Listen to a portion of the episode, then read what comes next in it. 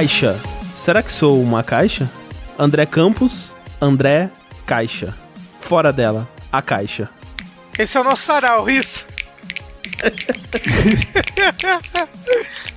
Sapato, onde fica? Pés, caixa, de onde vem? Quem é você? Sushi. Você falou que não precisava pensar em abertura. Ô, ô, Você foi enganado. A gente tá preparando nossas aberturas há meses, Rafa. Oi, gente, eu sou o Rafael. Caixa. Cai. Chá. O chá que cai, Tengu. É caixa. Caixa. Hamilton. Sabe o- aquele negócio que eles jogaram um chá no oceano? Não, você perdeu sua oportunidade já, Rafa. Desculpa. Sejam bem-vindos a esse podcast que testa a nossa sanidade e esperamos que a sua também. Esse que é o Fora da Caixa, que é o podcast aqui no Jogabilidade, onde a gente fala de tudo o que não são joguinhos. Pode ter a ver com joguinho, às vezes. Às relacionado. vezes. Por exemplo, board game, tem Board a ver. game. Aviso que nesse programa eu não vou falar, mas no próximo é certeza que eu vou. Olha aí. Tô louco. Fiquem avisados aí para mais board games. E, assim, anime tem. Hoje, menos, pelo visto. Já peço desculpa então. O episódio passado foi só anime, eu ouvi dizer. É. Que loucura, né? Ah, acontece, gente. A gente fala o que a gente consome. Não tô criticando, não tô criticando. Mas É, eu tô inclusive- criticando quem critica. Mas não Quem precisa critica os criticar quem criticadores? critica, É, que são criticados pelos criticadores. é. Mais um programa aqui no Jogabilidade que é possibilitado graças a pessoas como você aí que está ouvindo. Sim, você, Adalberto. Você, Marisa. Você, Marie Claire. Silvano. Você, Astrogildo. Que be pensa, poxa, gosto desse podcast, gostaria de contribuir de alguma forma. Você pode. A partir de um real por mês aí, você pode contribuir nas nossas campanhas do Patreon, do Padrinho, do PicPay. Você pode também dar o seu sub, que é até menos de um real por mês, se você for parar pra pensar, porque se você assina a Amazon Prime, você ganha um Twitch Prime todo mês pra dedicar a um canal da sua escolha e você pode escolher o jogabilidade, por que não? E aí você, além de ajudar o jogabilidade a continuar existindo, você também ganha uma das recompensas que as outras formas de contribuições ganham também, que é o nosso grupo no Discord, onde você tem acesso a um podcast bônus e outras benesses, né? Um grupinho maroto ali para conversar sobre os mais diversos assuntos. Tem subcanal de política, tem ali um canalzinho de culinária. Board game. Board game. Tem de jogo, de filme. Tem um lá que é spoiler, que eu não sei quem entraria lá, porque deve ter spoiler de tudo. É, então, eu não entendo isso, né? É tipo É. assim, eu tenho um canal que é Games com Spoiler. Eu nunca vou entrar, porque eu não É. sei de que games que eles estão falando ali. Nem eu, eu, eu não quero tomar spoiler. Todos os games. Todos eles. É, então não entre nesse canal, quer dizer, talvez entre, porque eu imagino que tem gente lá, então. É, entre por sua conta e risco. Sim. Mas enfim, agradecemos a todo mundo que contribui e faz a sua parte para isso tudo rolar aqui. Sabemos que não tá fácil para ninguém, então agradecemos especialmente a quem continua conosco nesse período, tá possibilitando isso tudo de acontecer. Vale o lembrete também que, né, a gente mencionou aí o sub pela Twitch, a gente tá fazendo agora streamings diários, duas vezes ao dia, uma ali mais à tarde, uma mais à noite, né, fora o Saideira e o Vértice, que a gente já fazia streamings tradicionalmente, agora a gente faz agora durante os outros dias da semana, às vezes durante fim de semana também. E estamos nos preparando para começar a fazer o Fora da Caixa ao vivo também. É né? verdade. Eventualmente vai acontecer isso Eventualmente, eu daí. ouvi dizer que um dia vai. Pois é, então fique ligadinho, já deixa lá sua seguição, aperta o coraçãozinho, que a gente vira e mexe tá lá, online. Exato. Vamos então para este Fora da Caixa. Vocês assistiram muita coisa aí do último episódio pra cá? Eu só queria dar uma sugestão, Hum. que como cada um tem duas coisas pra falar hoje, talvez a gente podia ser um pouco mais breve. É que às vezes a gente fala de 40 minutos de cada coisa, e aí a gente vai falar 4 horas de podcast. Quatro horas de podcast então, bora. Bora! Mentira, não. É. Eu posso puxar uma coisa então? Pode. Pode. Puxa! Aí o André tira aquele baseado do bolso. Oh, 4,20. Eu queria começar então puxando uma coisa que a gente tá, quer dizer, pelo menos eu estou na espera aí há quatro anos pra ser lançado e finalmente foi lançado ontem do dia da gravação desse podcast. Democracia. Quem dera. Quem dera, um dia, quem sabe. Ou, inclusive, vendo notícia aqui: Bolsonaro e família comemoram independência dos Estados Unidos em Brasília. Tomando com a avassalagem do caralho, né? É. É, é triste, Ah, né, cara? pariu. É, é muito deprimente. E olha só, independência dos Estados Unidos, tudo a ver com o que você vai puxar agora, né? Exatamente. Me sinto também um pouco vassalinho, né? Não tem como não se sentir um pouco vassalinho pagando pau pra Hamilton, que é no caso o que eu vou falar aqui. Que, caso você não saiba, foi muito engraçado ver pessoas que ainda não tinham ouvido falar de Hamilton, né? Porque apesar de que tinha caído num certo mainstream, especialmente pra um musical, ele foi muito além do que musicais costumam ir. Ainda é uma coisa muito nichada, especialmente no Brasil. Então, muita gente tava ouvindo ouvindo falar de Hamilton pela primeira vez agora que tá saindo a filmagem oficial e não sabiam do que se tratava, Hamilton, ele é um musical da Broadway que conta em forma principalmente de rap barra hip hop, mas também com bastante músicas, estilo musical, né? Broadway, ele faz uma mistura da hora aí dessas duas coisas e outros estilos também, R&B outras coisas. É a história do primeiro secretário do Tesouro dos Estados Unidos, Alexander Hamilton. Quem diria? Olha, palmas pra ele. O cara da nota de 10 dólares. Não, não, palmas, não. Não pode bater palma, né? Não pode. Ah, É...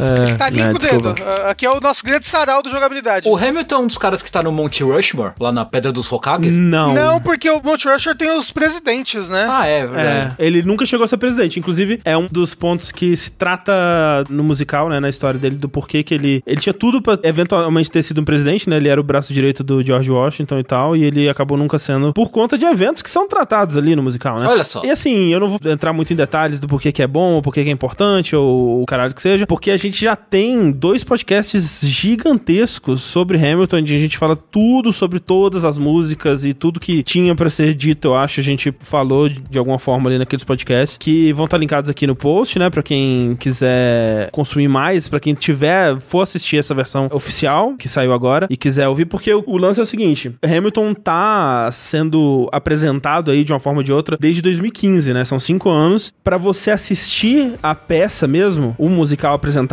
com os atores e tal, a única forma é você ir onde ele está sendo apresentado, né? Seja na Broadway ou seja em outros teatros, principalmente nos Estados Unidos, mas teve uma, uma companhia em Londres também fazendo e tal. Mas não tinha como, até hoje, de forma legal, você assistir a peça sendo apresentada. Você, no máximo, podia escutar a peça, né? Que você tem o álbum aí no Spotify e outros serviços que você conseguia escutar ele do começo ao fim. O que funciona muito bem com Hamilton porque ele é um daqueles musicais que ele não tem diálogo, né? Entre as músicas. Ele, ele quase não tem Quase, diálogo. é. E mesmo os momentos de diálogo que ele tem estão quase todos também no álbum, né? Só tem um momento da história que não tá no álbum, que eles propositalmente tiraram. Qual que é? A morte de um personagem ali. Tem um personagem que morre. Qual ato? É no primeiro primeiro ato, ato. finalzinho do primeiro ato. É Ah, antes tá. da non-stop.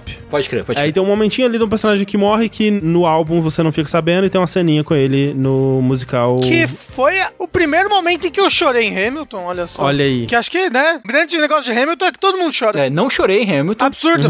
mas cheguei perto. Olha, isso cheguei é perto. Chorei várias vezes que assisti, inclusive. Muita gente acompanhou pelo, pelo álbum e é uma forma válida de acompanhar, né? Te dá uma experiência quase completa ali, tem quase toda a história, você consegue acompanhar direitinho o que tá acontecendo. Mas é uma outra experiência completa você acompanhar com a apresentação em si, né? É. E tinha uma forma ilegal, bootleg aí, perna de pau, que rodava pela internet afora, que era uma filmagem clandestina que alguém fez, uma filmagem surpreendentemente boa pra forma como ah, ela teve que ser feita, né? Provavelmente a pessoa fez um celular ali, escondido na, na plateia, mas tava de um ângulo bom, a pessoa conseguiu manter firme ali, tem poucos momentos onde a pessoa perde foco ou tem que é, parar de filmar, né, e tal. Conseguiu pegar quase a peça inteira e dava pra aproveitar muito bem até. E foi assim que a maioria das pessoas assistiram, É, né? tipo, eu tava conversando com a Clarice isso agora antes de gravar, que, tipo, com certeza tem mais gente que assistiu essa gravação do que que viu pessoalmente a peça. Ah, sem dúvida. Provavelmente é. Muito limitado. Todo mundo do Brasil que viu, quase todo mundo, né? Sim. Tipo, 99,9% das pessoas que viram Hamilton viram através desse moço que filmou do colo dele. Mesmo nos Estados Unidos, na Broadway especialmente, é muito exclusivo, né? Tipo, é muito difícil você conseguir o ingresso. Na época do auge, assim, sabe? Tava esgotado até, sei lá, um ano depois, assim. Você tinha que conseguir com cambista, essa porra toda e tal. E, e assim, todo mundo que viu odeia uma mulher que fica tossindo, filha da puta.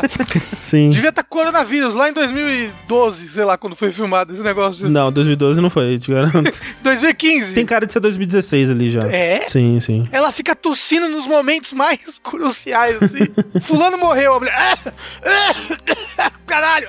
Deixa eu fumar meu cigarro! E o lance é, Lin-Manuel Miranda, que é o criador de Hamilton, né, escreveu as músicas e, enfim, o produtor principal da peça, ele tinha falado já lá em 2016 que eles tinham feito feito uma filmagem naquela época com o elenco original, porque hoje em dia, quer dizer, hoje em dia não tá sendo apresentado de forma alguma, né, por causa do corona. Enquanto ainda estava sendo apresentado, já não tinha mais o elenco original, acho que todo mundo já tinha saído. Eu acho que já trocou o elenco umas duas É, vezes desde Tipo, se então. você for ver os atores principais mesmo, já trocava várias vezes. Mas aquele elenco original, que é o elenco que eu conheci, né? É o elenco que tá no bootleg, que tá no álbum, né, da peça. Tinha sido gravado uma versão com eles ali. E isso tava sendo guardado até o momento em que a demanda de ver o espetáculo ao vivo não tivesse mais tão grande assim. O que é muito louco, porque não faz sentido. Porque o pessoal que quer ver ao vivo vai ver ao vivo. Ele não vai deixar de ver ao vivo porque viu a peça em vídeo. Porque é uma peça que ela é muito exclusiva, né? Tem essa coisa de, tipo, não é simplesmente você querer e você vai. Não é tão assim também. Então tem uma coisa, tipo, se a gente fizer você só ter como assistir aqui, você vai se esforçar mais pra ir assistir porque não tem outro jeito. Senão, tipo, ah, não consegui hoje? Ah, eu vou ver a, a gravação mesmo. Mas é meio escroto, né? Mas é parte dessa cultura de exclusividade da Broadway aí que é muito elitista É mesmo. teatro. Sim. É. Agora, o Mini Manual Umbrella, Uhum. ele tinha feito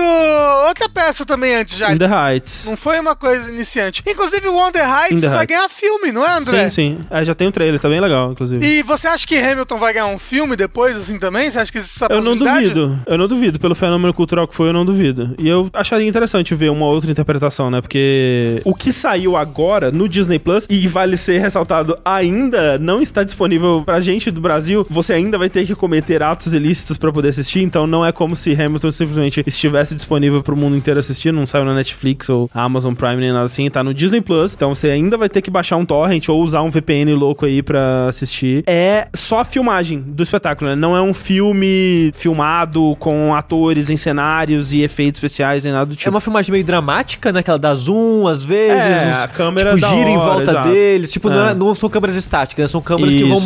Movendo de acordo com a necessidade daquele contexto ali. E qualidade, né? Da imagem e tudo mais. Assim, né? Totalmente em HD e tal. Mas assim, o, o que eu fiquei me perguntando enquanto tava rolando é quando que isso foi filmado, né? E tipo, fica muito claro que não foi durante uma apresentação normal. Eles provavelmente encaixaram ali uma apresentação extra, onde eles fizeram pra ser filmado, porque realmente com o posicionamento da câmera, primeiro que ia atrapalhar as pessoas que estavam assistindo, e segundo que tem realmente takes assim que não foi num take só, né? Eles refizeram pra, ok, agora essa câmera vai pegar o elenco de trás, né? Essa câmera aqui ela vai ficar girando no Aaron Burr, no Leslie Odom, enquanto ele tá cantando e tal. Mas tem um close num cara babando ali, que eu tô ligado. Tem, agora a gente pode ver a babinha do rei em Por Full que, que ele baba? Eu não entendi isso. Tava falando de maneira excitada e foi falar, tipo, pá, e cuspiu. É, mas é, Não, mas é mas ele proposital. sempre baba. É, então, é proposital, porque ele baba em todos. Tipo, é essa coisa de mostrar o rei como alguém descontrolado, louco mesmo, sabe? E eu assisti hoje, né? Ontem, quando saiu, eu tava tentando sincronizar a legenda que eu tinha do bootleg com a legenda da nova versão e deu um trabalhinho. Você conseguiu? Consegui. Depois de testar uns 400 programas aí. Passa pra mim. Tá no grupo do Discord, eu soltei lá. Quem quiser acessar a legenda, apoia a jogabilidade. Você tem acesso à minha legenda de. Pequenos elites. Ah. Olha aí. É. Então, eu assisti agora há pouco, inclusive, com a Clarice, e foi interessante porque, assim, Você chorou, André? demais, nossa senhora. Hamilton é um- uma das poucas coisas que liga a minha torneirinha, porque eu não sou de chorar. The Last of Us e Hamilton, as coisas que me fazem chorar na vida.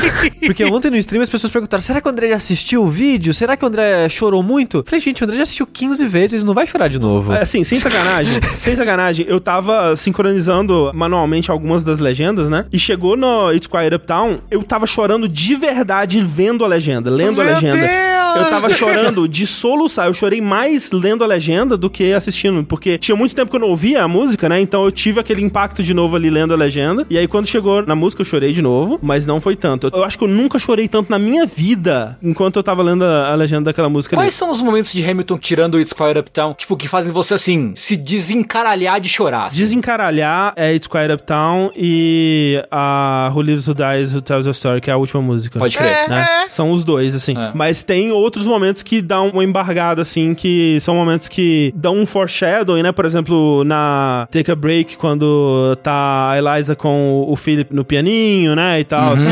São coisinhas, assim, que emocionam, assim. Sim. Ou então lá no começo, quando é That Will Be Enough, que é a, a música da Eliza pro Look at Hamilton, tipo... where we are. Essa daí, é, É. ela também é bem emocionante, assim. Então, tem alguns momentos... O Burn eu acho emocionante. É, não, é Burn é bem pesado também, mas It's Quiet Uptown pega muito, assim. E eu tava percebendo isso que, tipo, tem coisas em Hamilton hoje em dia que eu já não acho mais tão legais quanto eu achava na época, né? Assim que você vai tendo um senso mais crítico, você vai lendo outras coisas sobre outras perspectivas, né? E assim, o jeito que ele trata certos temas, né? E como que ele passa pano para certas coisas ali. Do Hamilton? É, me incomoda um pouco hoje em dia, assim. Mas eu tava reparando que as coisas que eu realmente gosto em Hamilton não dependem em nada dele ser sobre o secretário do Tesouro norte-americano ou sobre a história da Revolução Americana dos Estados Unidos. É muito sobre a humanidade, né, daquela história, sabe? Tipo, é claro que você ter um personagem histórico que realmente existiu e que fez essas coisas tão incríveis. E terríveis? Algumas, não? Algumas, sim, sim. Mas isso dá um pé no chão para essa história que com certeza ajuda, né? Quando fala do que que ele fez, né, em, em Non-Stop, por exemplo, das coisas absurdas que ele conseguiu fazer Uhum. com a habilidade de escrita dele, você é mais impactado porque aquilo realmente aconteceu, sabe? Caralho, realmente alguém fez isso, isso é in- incrível. Enquanto que, né, na ficção você pode dizer que o seu personagem fez um monte de coisa e foda-se. Mas o que me impacta mesmo, essa é a história de ambição, de legado, de perdão, né, de tragédia e tal, que realmente me pega muito, assim. É louco que eu acho que mesmo se um dia toda essa parte da Revolução Americana não funcionar mais pra mim, eu acho que eu ainda vou gostar bastante de Hamilton por causa desse resto. É, mas eu acho que a Revolução Americana ela nem é tão. Eu não acho tão importante assim dentro da obra. O importante pra mim mesmo é o negócio da família, sabe? É o legado, mas também Sim. os erros e, Uhum, e uhum. o que importa. Eu acho que Hamilton pra mim é isso. É, tipo, eu gosto da parte da politicagem também, sabe? A reunião de gabinete, sabe? Tipo, a The Room Where It Happens, né? Tipo, pensar no que que aquilo implica pra história dos Estados Unidos e tal. Tipo, eu gosto desse pedaço, né? Mas ele realmente passa pano em algumas coisas ali que incomodam. Agora, o que eu percebi dessa vez, né? Porque eu já vi essa porra tantas vezes que eu achei que, ah, ok, vou ver mais uma vez em boa qualidade, mas não vai acrescentar em nada. E ter esse detalhe a mais, né? Essa resolução a mais e a filmagem que dá zoom muitas vezes em rostos de personagens e te mostra com detalhes mais cenas, foi interessante de reparar, especialmente no elenco em volta, né? Que você pode fazer uma run de Hamilton só prestando atenção no elenco de apoio, que você vai pegar Uma muitos run. detalhes Hamilton World Record. que é que você não tinha pegado antes. Tem a pessoa que abala todas as vezes. É, não, isso eu já tinha notado. Tem mas, a por pessoa exemplo, que que é a bala? é, que ela segura a bala, né? Toda vez que alguém atira, Ah, ela aparece sim. lá pra segurar Ah, a bala. tá. Mas, por exemplo, tem detalhes assim que eu nunca tinha reparado. Por exemplo, na The Story of Tonight, né? Que é eles bêbados cantando lá e tal. Tem tipo um detalhezinho bobo que é assim: o Lafayette, quando eles estão mais uma rodada de bebida e tal, quando ele aceita a primeira rodada de bebida, na verdade ele já não queria mais a rodada de bebida, né? Ele, ele é meio que pressionado pelos amigos pra aceitar a rodada de bebida. Então, tipo, no começo ele já tá tipo, não, claramente já deu, já não quero mais beber. Mas aí todo mundo fica, ele, ah, então tá, vai, mais uma rodada de bebida. E tipo, na hum, reunião de gabinete, né, no primeiro rap battle que tem ali, dá pra você passar o tempo inteiro só assistindo o George Washington e as reações que ele tem a cada argumento que cada um dos dois fazem, e ele conversando com o pessoal em volta, assim. Então tem muito detalhezinho, assim, que eu nunca tinha pegado, né, e que enriquece muito, eu acho. Dá pra assistir muitas outras vezes prestando atenção. Nessa run, eu vou prestar atenção nesse ator aqui só.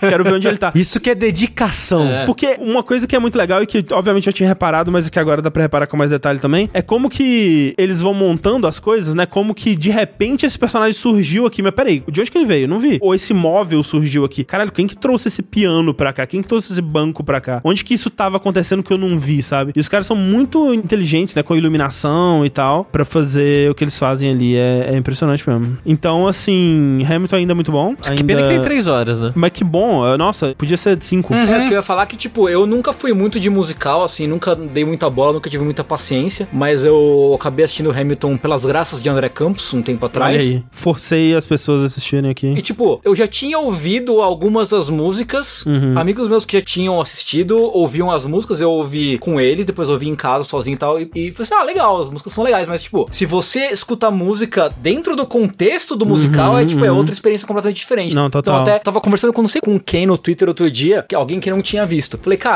tudo bem que tem as músicas no Spotify, mas tipo, se você puder primeiro assistir e depois ir ouvir as músicas, Sim. você vai ter uma apreciação muito maior daquelas músicas, sabe? Você sabe o que, que não tem nas músicas? O grito da Eliza, que pra mim é o negócio verdade. que me quebra completamente, assim. É, aquele momento é tenso. Mas assim, isso é, isso é legal porque eu fiz meio que esse caminho, porque o meu primeiro contato com o Hamilton foi quando eles fizeram uma apresentação, acho que no Tony, ou alguma premiação que eles cantaram a. Acho que não foi Tony, não, foi antes do Tony. Que eles cantaram a Alexander Hamilton, então, que é a primeira música, né? E Uhum. teve a filmagem bonitinha, né? Então foi meu primeiro contato. Aí depois eu fui pro Spotify, depois eu fui pro bootleg. E é legal, mais uma vez, falando disso, que a gente tinha a versão do bootleg, que tinha um áudio muito ruim, que só não dava pra perceber muita nuance, né? Mas era já diferente da versão que tem no Spotify, né? Porque alguns atores são diferentes e eles dão entonações diferentes em certos momentos, algumas interpretações diferentes e tal. Mas não dava pra apreciar muito, assim, porque a qualidade do áudio era muito ruim. E aqui, é claramente, eles não pegaram o áudio, né, do Spotify e colocaram por cima, né?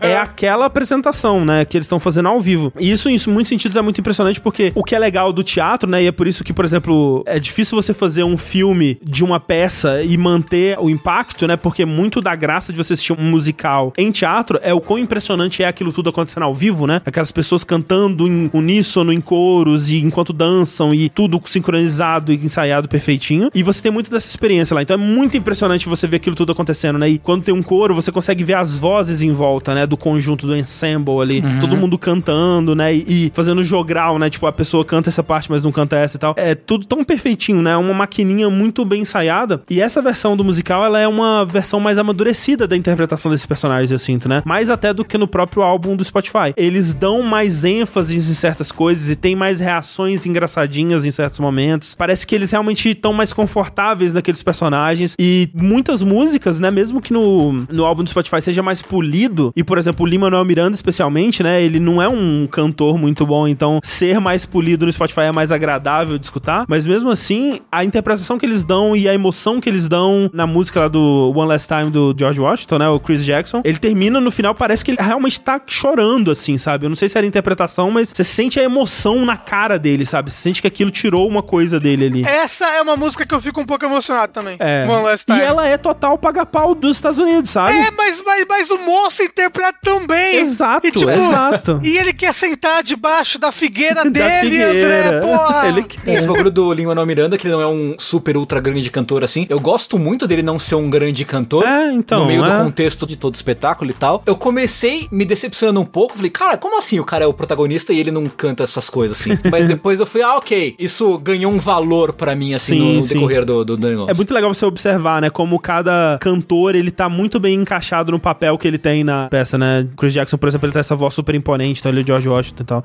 Mas enfim, ainda é muito bom. Se você puder viajar para os Estados Unidos e assinar Disney Plus, eu recomendo que todo mundo assista, especialmente que agora tem a minha legenda. Eu acho que deve ter outras legendas aí pela internet, talvez sejam até melhores que a minha. Impossível. Impossível, porque a melhor versão que tinha antes de Hamilton pra assistir, que eu nem sabia, mas o André que tinha feito essa versão. Que é a versão com o áudio do álbum em cima do bootleg, né? Sim, caralho, que loucura. Eu acho que tem outras pessoas fizeram isso também, mas. Fizeram, mas tava uma bosta, porque eu vi uma Exato, a versão. minha é um pouco melhor, eu É, diria. é, é, a, Tá. a sua era, ó, perfeita. Assim, pro que dava pra ser, é que o André, né? Pro que dava pra ser, aquela versão era perfeita. André, sabia que tem mais gente que ouviu o seu Hamilton do que o Hamilton ao vivo? Assim, não sei, quem sabe? Viu, hein? Só fazer um, um último comentário rápido. Hum. Eu descobri num dos streams que eu tava fazendo lá no nosso canal, alguém me sugeriu um, um projeto de rap pra ouvir enquanto eu jogava Magic. E eu descobri que esse projeto que chama Clipping, ele é do. Ah, David Diggs. David Diggs, sim. E é bom pra caralho, é muito É bom. muito bom, né? Esse homem, ele, ele rapeia rápido, né? Numa alta velocidade, né? Altíssimos raps. Alta octanagem ali na- no rap do menino. Recomendo demais Clipping, assim. Demais mesmo, muito É bom. da hora mesmo.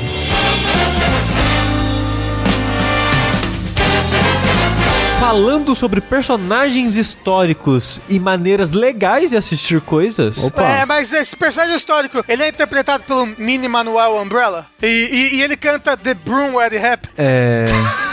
O Rafa sempre aí pra nos ajudar. né? É tipo aquele gif que tem a criança arremessando no cesto, assim, aí vem, tipo, sei lá, o Michael Jordan e bate na, na, na- na bola, assim, e tira do caminho. Eu assisti essa semana Lupin, o terceiro. Olha só. O primeiro. Tô louco. Olha aí. Porque é um nome péssimo, não sei por que escolheram, não faz sentido na história, só soa... Qualidade de nome, eu achei que você tinha inventado agora. Não, o nome é isso, é Aham. Lupin Sansé, Lupin terceiro, The Third, ou que seja. Aí, o subtítulo do filme é, dois pontos, o primeiro, The First. Ou o que seja. Tipo um prequel, é a primeira história desse Lupin. Não, é, é porque você pensa, vai falar do primeiro Lupin, porque antes vamos falar do que é o personagem. E antes de falar que é o personagem, tem que colocar um adendo aqui que eu gosto muito do personagem Lupin, já consumi algumas coisas dele ao longo da minha vida, porém eu não sou um mega conhecedor de Lupin como o Léo Kitsune. eu não vou saber dar toda a informação da história do personagem aqui. e Você é um fã do profunda. Lupin, Tengu? Eu gosto, sou um apreciador, mas não sou grande fã de Lupin também. Não sou Entendi, grande conhecedor entendi. de Lupin, como o Léo Kitsune. que dublou no filme a versão em português. Olha só. Ah, é? O personagem, O Lupin? o- não, um personagem que aparece no comecinho do filme. Ok. Porra, esse Kitsune tá muito dublador, para. Mas Lupin, então, ele é um personagem que começou no mangá, mas explodiu de vez mesmo quando saiu uma animação dele, lá em 76, eu acho, alguma coisa assim, 77. Começou como mangá, eventualmente, né, virou série animada e tal, mas o mangá, ele é baseado num personagem que já existia. Não real, mas um personagem literário, que era o Arsène Arsène Lupin, Lupin. que era de um escritor francês, que era o ladrão cavalheiro. Se você jogou Persona 5, o protagonista, o persona dele é baseado no Arsène Lupin. E o autor é o Leblanc alguma coisa, né? Maurício Leblanc. É, Que isso. é o nome do café Olha lá. do Persona 5 também. Tudo Exato. conectado. Tem até referência a Lupin também, o anime, né? O personagem japonês, o Lupin III, também no Persona. Por exemplo, no comecinho, quando você tá fugindo dos guardas, né? Você tá correndo na, na lateral com o holofote te perseguindo. É uma cena clássica de Lupin que tudo que tem Lupin, tudo que tem referência a Lupin, é a moto do Akira do Lupin.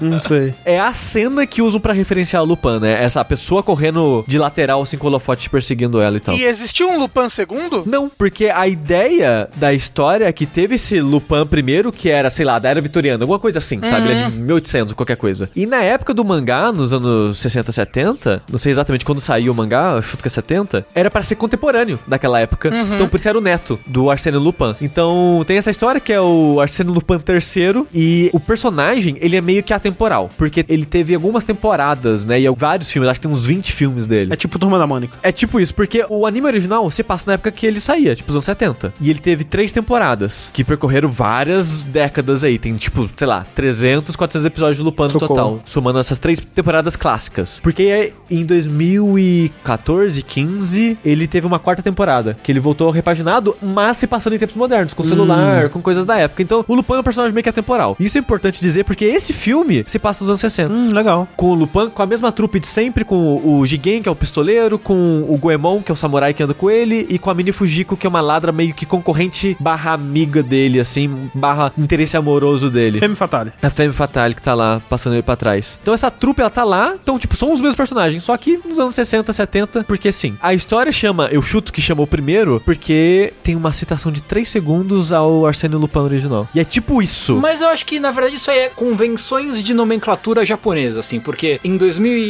2004, talvez, saiu um filme de Kamen Rider, que chama Kamen Rider The First, que ele é meio que um remake da primeira série de Kamen Rider ambientada na época atual. Então, tipo, é essa coisa de... Sabe que nem aquela coisa de botar re, dois pontos, em, nome de, de todo anime que existe? Ah, Isso é meio sei. que uma convenção de nomenclatura japonesa pra soft reboots e boots das coisas, assim, sabe? É o Origins japonês. É tipo Origins, isso, é o é. Origins, é. Seria Lupin Origins, Isso, talvez. É, talvez. O que é curioso, porque já teve um Origins do Lupin, que é um anime que a gente já falou no Jack, que é o Mini Fujiko Sim.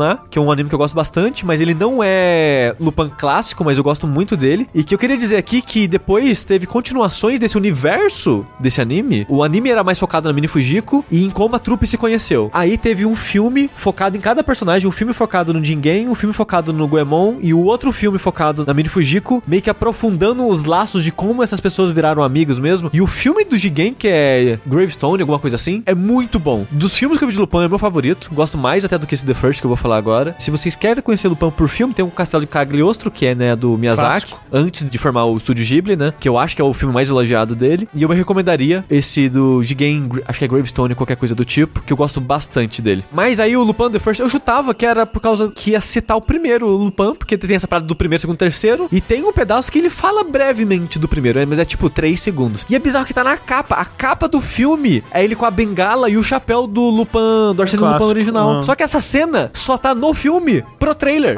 Sabe aquela cena que é criada pro trailer? É isso, ele pega a bengala, pega o chapéu, faz uma pose e joga fora e nunca mais faz nada com aquilo. É muito bizarro isso. Mas de qualquer forma, o filme então, se passa, eu acho que nos anos 60 ele não fala o ano que ele se passa exatamente, mas ele começa durante a Segunda Guerra Mundial com ali os judeus perseguindo um arqueólogo que tinha um diário e ele coloca um diário no meio que numa caixa mega protegida, meio Dan Brown assim, que você tem que fazer 15 puzzles seguidos, Ah, certo? sei. Se fizer errado vai explodir a caixa ali, porque no Dan Brown tinha uma parada assim, né? No Anjos e Demônios. Sei. Se você errasse o puzzle, né? Soltava, sei lá, ácido no pergaminho, o pergaminho desfazia. E tem uma parada dessa. Aí começa com esse arqueólogo entregando esse cofre, digamos, pra um casal. O casal tenta fugir, não consegue. Um nazista pega e vai embora. Um nazista pega e vai embora. É, ele pega a parada e vai Ah, embora. tá. É porque pega, serve essa. Ai, fulano pegou e foi no supermercado. Eu Entendeu? odeio essa expressão, inclusive, porque eu nunca sei o que a pessoa pegou. Então, ele pega o cofrezinho que tava, né, com as pessoas Ah. que, dura- que, né, bateu o carro, não tava mais em condição de nada. ele pega ali a paradinha e vai embora. E detalhe, deixa um bebê, porque um bebê sobreviveu a essa Todo essa anime começa com coisa. alguém deixando um bebê em algum lugar. É. né? Às vezes no micro-ondas. É. E corta pro futuro, num leilão das pessoas vendendo esse O artefato. bebê. Ah, droga. O Lupin, assim como em Persona 5, baseado no Lupin, ou no Arsene I, não sei se o Arsene I fazia isso, eu nunca li os livros que tinha a história dele. Durante o leilão, o policial parece, meu Deus do céu, o Lupin mandou uma carta avisando que vai roubar a parada durante o leilão, porque ele é um ladrão tão foda, pra ter emoção, porque ele rouba por emoção, ele não rouba pelo dinheiro. E pra sentir emoção atualmente, porque ele é um ladrão muito foda, ele rouba tudo que ele quiser, ele avisa que ele vai roubar e ele rouba na sua cara. Então, ele começa nessa situação do Lupin tentando roubar o artefato. Aí você descobre que a, menina, o bebê cresceu e também tava tentando roubar o artefato. Depois eles ficam amigos e se ajudam. E aí vai desenrolando toda a história do filme em volta desse artefato, o que que tinha lá dentro, qual o poder aquilo tava tentando proteger e cai nos problemas, uma parada meio eurocêntrica, escrota de os maias eram alienígenas, umas paradas Sim. assim, sabe? E Clássico. sempre tem isso, né? Tipo, os egípcios, obviamente, eles eram alienígenas. Não e... os egípcios, né? Mas os egípcios eram ajudados por alienígenas. Os deuses É. dos egípcios eram alienígenas. Exato. Assim, quem não garante que os nossos também não são? Os nossos, né? A gente aqui, muito religioso. E tem muito disso também da cultura maia inca, né? Dessa influência de coisas alienígenas, né? Tem até aquele alienígena do passado, Sim. do- daquela paradinha. Olha, eles tinham uma parada que era um avião na época. Parecia um Boeing. Gosto muito da sua interpretação de Jorge Nonopoulos, que é o nome do cara lá, do maluco do, do Alienígenas do passado, assim, do Aliens. então, o filme tem um tom disso que eu acho meio escroto, mas ele é muito dessa parada pulp. Lupin, ele é cafona, ele é bobo, ele não é profundo, mas ele é divertido. Ele é aventura, né? Isso que é legal. Exato, então, tipo, eu tenho um carisma por Lupin porque eu assistia na época que passava na Locomotion, com o nome ocidental da época que era Cliffhanger. Cliffhanger. Nossa. Que era só a primeira temporada, que tinha, sei lá, uns 13 episódios, mas eu, quando era criança assistindo aquilo, eu gostava bastante dessa estrutura repleta de Deus Ex Machina sem sentido e desnecessário. Mas na minha mente de criança na época, eu gostava, achava divertido. Porque a história tava desenrolando e, tipo, do nada, tipo, caralho, era isso o tempo todo. Uou! Um episódio que eu lembro muito era um do mago que tava, sei lá, caçando o Lupin, que ele voava, ele aparecia flutuando assim e tacava fogo do- da ponta dos dedos. Olha! Aí depois o Lupin descobre que ele era só, tipo, meio que um engenheiro. Quando ele tava flutuando, na verdade, é uma estrutura de vidro que ele ficava em cima e você não enxergava, que era o vidro. É Scooby-Doo isso daí. É, soltava fogo da ponta do dedo porque ele tinha só uma engenhoca que ele fazia parecer que era da ponta do dedo dele e não era e tal. Então, Lupin tem essa estrutura de Deus Ex Machina sempre em tudo. Você tá assistindo os episódios, todo episódio vai ter um, você tá assistindo o filme, todo filme vai ter mais de um. E pra quem não tá habituado a isso, talvez pode ser um incômodo. Tipo, a Thalissa, a gente começou a assistir a parte 4, que eu comentei, né, que acho que é de 2015, e isso incomodava ela todo episódio, um pouquinho, sabe? Ela começou a relevar, mas sempre incomodava ela um pouco. E tipo, no filme, ela tipo, como assim? Era meio que impossível, assim, tipo, o filme tá de sacanagem com a minha cara. Como é que desenvolveu isso fora da tela, assim, sabe? Isso- só aconteceu, tipo, sei lá, o Lupin passou do lado do André, aí corta pra 10 minutos do filme quando o André ia sacar arma pro Lupin e o Lupin, haha, eu já roubei a sua arma, tirei todas as balas e tá soltas na minha mão aqui, ó, todas as munições da sua arma, sabe? Sei. Então, tipo, ele é um ladrão mágico, assim, o filme é repleto dessas situações mágicas que simplesmente acontecem, que tudo vai dar certo pra ele no final, mas eu, por já estar acostumado e ter um carinho por esse personagem, eu acho divertido a maneira que isso acontece com esse personagem. Pra ele, eu, eu abro meu coraçãozinho e, tipo, vai lá, faz a zoeira que você quer fazer, sabe? Eu não, eu não vou ser muito crítico do roteiro que você tá Vou fazendo passar aqui. um paninho aqui. É, exato, eu vou passar um paninho pra você. Se diverte aí na É tela. uma suspensão de descrença É, sim, maior sim, que sim, você sim. faz, sabe? Sim, sim. É porque na maioria das vezes eu mesmo me incomodo com isso. Só que Lupin, ele faz isso a cada cinco minutos, não tem como.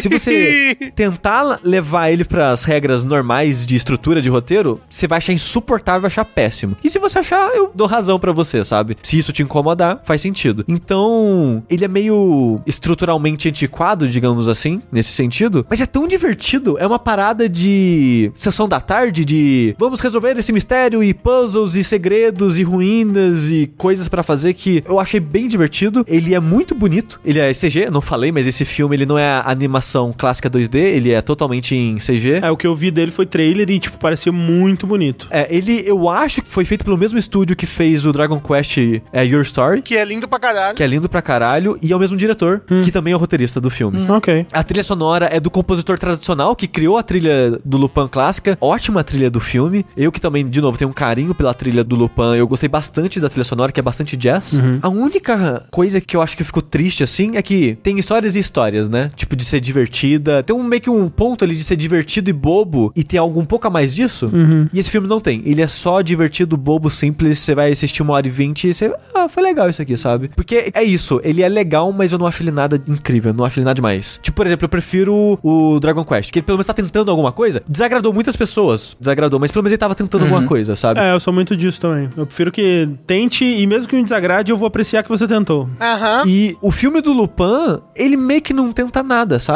É na minha impressão, assim, do meu ponto de vista. Talvez um historiador de Lupin, como Léo Kitsune, pra falar, não, pro personagem esse filme é diferente por causa disso, disso e aquilo. Mas do pouco que eu conheço, não parece ter experimentado muito. Sei. E eu até fico decepcionado porque eu gosto da trupe, eu gosto da patota do Lupin. E eles meio que não têm muito papel no filme. Eles não são introduzidos direito, eles aparecem muito pouco, e eles só estão lá com o Lupin um pouquinho. Eles fazem o clichê deles, de, tipo, o pistoleiro vai atirar, o samurai ele vai cortar as coisas. Só tem uma cena que ele corta a roupa das pessoas, o que eu acho um absurdo. É isso que ele faz? É, porque ele é um samurai mega incrível do universo, só que como era uma, uma animação pra criança especificamente, mas não queria ter sangue e pessoas despedaçadas, ele faz aquele clichê de desembanha a espada, passa pelas pessoas, aí corta pra ele, tipo, tchim, guardando a espada de novo, aí a roupa das pessoas explodem. Psh, aí os caras, todo mundo fica de cueca, sabe? Só tem um disso no filme, o que eu acho um absurdo. O filme tem uma hora e vinte, só tem três pessoas de cueca no filme. Tá faltando pessoa de cueca nesse filme. Porra, uma hora e vinte é muito pouco. É. Tinha né? que ter pelo menos uma hora e vinte de pessoa de cueca. Exatamente. Eu fico triste que é subutilizado os personagens. Tipo, quem não conhece eles, continua não conhecendo. Porque o filme não se dá o trabalho de falar quem são aquelas pessoas. triste. Só te apresenta o Lupin um pouquinho da Mini Fujiko. A menina, no começo do filme ela é bebê e depois né, mostra ela crescida, ela é muito mais protagonista dessa história do que os outros personagens. Eles estão ali bem plano de fundo, assim. Até mesmo o policial que persegue o Lupin, que ele é um personagem importante pra história de Lupin no geral, ele também tá ali. Se você não sabe quem é ele, você continua não sabendo quem é ele, sabe? Então eu acho que ele é um péssimo filme pra introduzir. Tipo, se ele for realmente uma história de Origins, o primeiro, eu acho que é um péssimo filme de Origins porque você não sabe quem é quem ali. Você só conhece o Lupin e a outra menina, que talvez ela apareça no próximo filme desse universo, não sei. Termina num ganchinho de que possivelmente pode ter um segundo filme. Então, alguma das coisas que me decepcionaram então é que o filme ele não apresenta bem esse universo de Lupin, só apresenta o Lupin basicamente, e o resto dos personagens ficam ali. E eu gosto da trupe brincando e reunida e eles bolando juntos Reich e as coisas e trabalhando em equipe e tal. O filme não tem nada disso aí. Eu acho que, na verdade, o Lu- Lupin, a série como um todo, ela brilha mais quando tem isso, né? Quando, tipo, é a galera, em- todo mundo interagindo uns com os outros, né? Sim, sim. E é triste quando, se, se, tipo, se esse filme não tem tanto disso. É que nem eu comentei, tipo, eles têm momentos que, tipo, o pistoleiro ele vai ajudar porque ele tá com a arma ali atirando de maneira mágica as paradas que ele nunca erra um tiro, né? O Jigen é isso. O Jigen é um cara que aparece e ele atira. Você não sabe quem que é ele. Ele é o especial da polícia no Street of Rage 1. É tipo isso, tipo, o Goemon é o samurai que tá silencioso o tempo todo. Ele, ele é assim no anime também, ele quase não fala. Que ele vai desembainhar a espada e cortou a asa do avião. E é isso. E a Mini Fujiko é a mulher que vai seduzir um guarda e vai fugir com o, o prêmio que o Lupan queria. E ela é bem pequenininha, né? Exato, é a Mini Fujiko, bem e a. Mini Fujico, porque ela foge com... É isso, Caralho. Rafa, exatamente. Alguém aí vai falar, mas é assim nas outras obras também, mas eu sinto que aqui é ainda mais raso. Simplesmente não sabe quem que é eles. Ele é um filme divertido, que eu acho que vale a uma hora e vinte que ele tem, principalmente se você gosta de Lupin, mas ele não é nada demais. Assistiria a sequência, se tiver? Eu assistiria a sequência. Ok. Lupin, The Third e The, The Second. Second. O segundo, é. agora vai falar do pai dele. É Lupin, The Third, The First, The Second, né? Caralho! Caralho! Isso. Isso. Esse é o light novel dele. Isso, é, é, Lupin, é. Hey, Lupin, The First, The, Third, The Second. É. Na minha cabeça foi anunciado que ia ser pra Netflix, É, não na foi? minha também. Talvez no americano só? Não sei. É, eu acho que ele não vai ser na Netflix no Brasil, pelo menos não por um tempo, porque a empresa que pegou pra trazer ele pro Brasil ia lançar no cinema, acabou não lançando por causa né, da pandemia, mas fez acordo com várias empresas de venda e aluguel de filmes digital no Brasil. Então, sei lá, Globoplay, vários, sei lá, acho que Sky, várias dessas empresas que você pode alugar filmes digitais, você pode. É um que eu sei, é a Microsoft Store, tem 10 reais lá pra alugar. Acho que no YouTube também tem pra você alugar, tipo uns 10 reais também. Então é só uma maneira legal, barata, de assistir o filme. Legal. Ou, né, você dá seus Ou, pulos ou aí. faça como o Lupin. Exato. E vive uma aventura. Fiz uma aventura.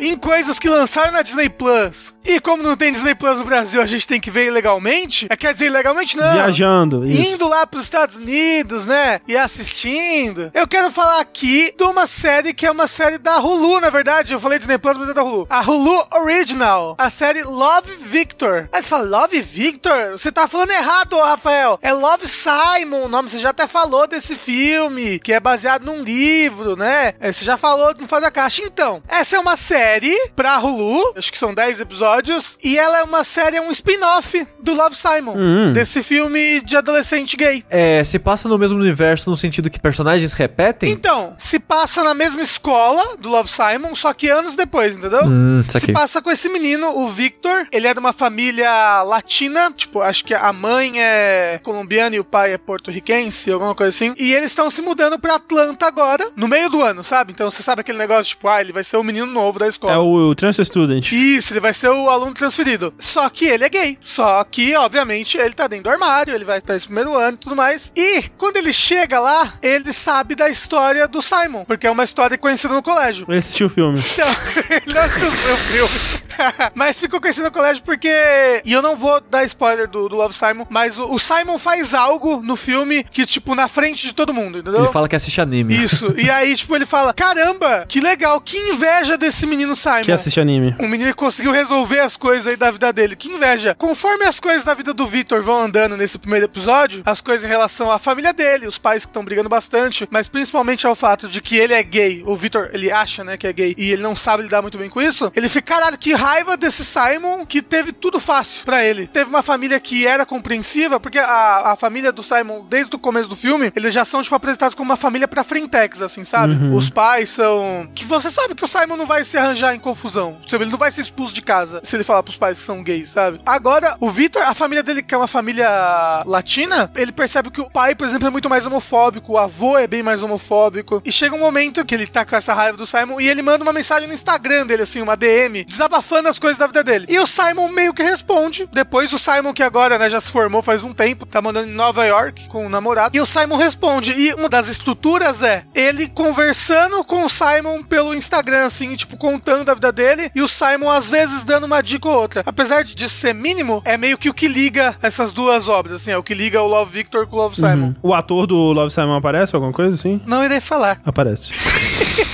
Sim, não falou, mas falou. Eu não sei como falar das coisas sem dar spoiler nenhum, da vida do Victor e tudo mais. Ela é uma série meio cheesy em diversos momentos, assim, eu acho que as pessoas elas são muito mais abertas em relação aos sentimentos delas em frases do que acontece na vida real, sabe? Cheese, você fala tipo brega. É, Isso aí. é, é um pouquinho brega em alguns momentos e um pouquinho forçado em alguns momentos, assim, que eu sinto, tipo, as pessoas não conseguiriam botar em palavras os sentimentos que elas estão tendo desse jeito, assim, As sabe? pessoas falam em discursos de escritor. É, às vezes as pessoas fa- falam em discurso de roteirista, sabe? Isso aí, isso aí. Roteirista que escreveu daí. Não, não- não é o personagem que tá falando. Aaron Sorkin. Isso. Conheço. Mas eu vou falar um dos grandes. Um dos grandes spoilers aqui eu vou falar. Não, não, não, não, não. Eu vou falar, tipo, uns plot points, assim, que tem dessa temporada. Que é, obviamente, o Victor lidando com o fato de que ele talvez seja O gay. foco no talvez já me faz acreditar que ele vai descobrir que não é no final. Ou é bi. Ah. Por que, que eles se mudaram agora no meio do ano? E por que os pais dele andam brigando muito recentemente? É um dos focos da temporada, uma das coisas que é bacana. E o negócio é, o Victor, ele começa a ficar muito próximo de uma menina, que é a Mia, e eles começam a namorar. Ele fala, nossa, eu gosto da Mia. Eu acho que ela é diferente. Eu, eu acho que, na verdade, eu não, eu não sou gay, não. Eu acho que eu sou hétero, eu sou bi, né? Ele começa a ler bastante sobre sexualidade no geral. Só que, ao mesmo tempo, ele começa a ter sentimentos por um outro menino, que é o Benji. Ele começa a ter sentimentos por esse menino que ele começa a trabalhar junto num café. E muito do negócio é, ele tá namorando. Ele tá há um mês namorando. Como é que ele vai lidar com esses negócios, sabe? Como é que ele vai lidar com isso daí? Ele, ele, ele, ele tá, ele tá atraindo a namorada em sentimentos? Ela, ela, por exemplo, ela quer muito transar. Será que esse amor dele é uma coisa mais platônica só? Será que ele é um, um hétero platônico? Porque ele não tem nenhuma vontade de transar com ela, entendeu? Como que isso vai se desenrolar? E é muito legal. Esses 10 episódios eu achei muito bom. O triste é, o último episódio é um gigantesco cliffhanger pra uma próxima temporada. Quando acabou, eu queria morrer, porque vai lançar quando? Ano que vem? Eu não sei. Eu não sei. Eu sei que já estou sofrendo por antecipação. Terminou, Rafa, deixa eu chutar aqui, com o menino, como é que ele chama? Vitor. Ele encontrou uma escotilha na floresta e a luz acendeu. Foi isso? Ô, louco.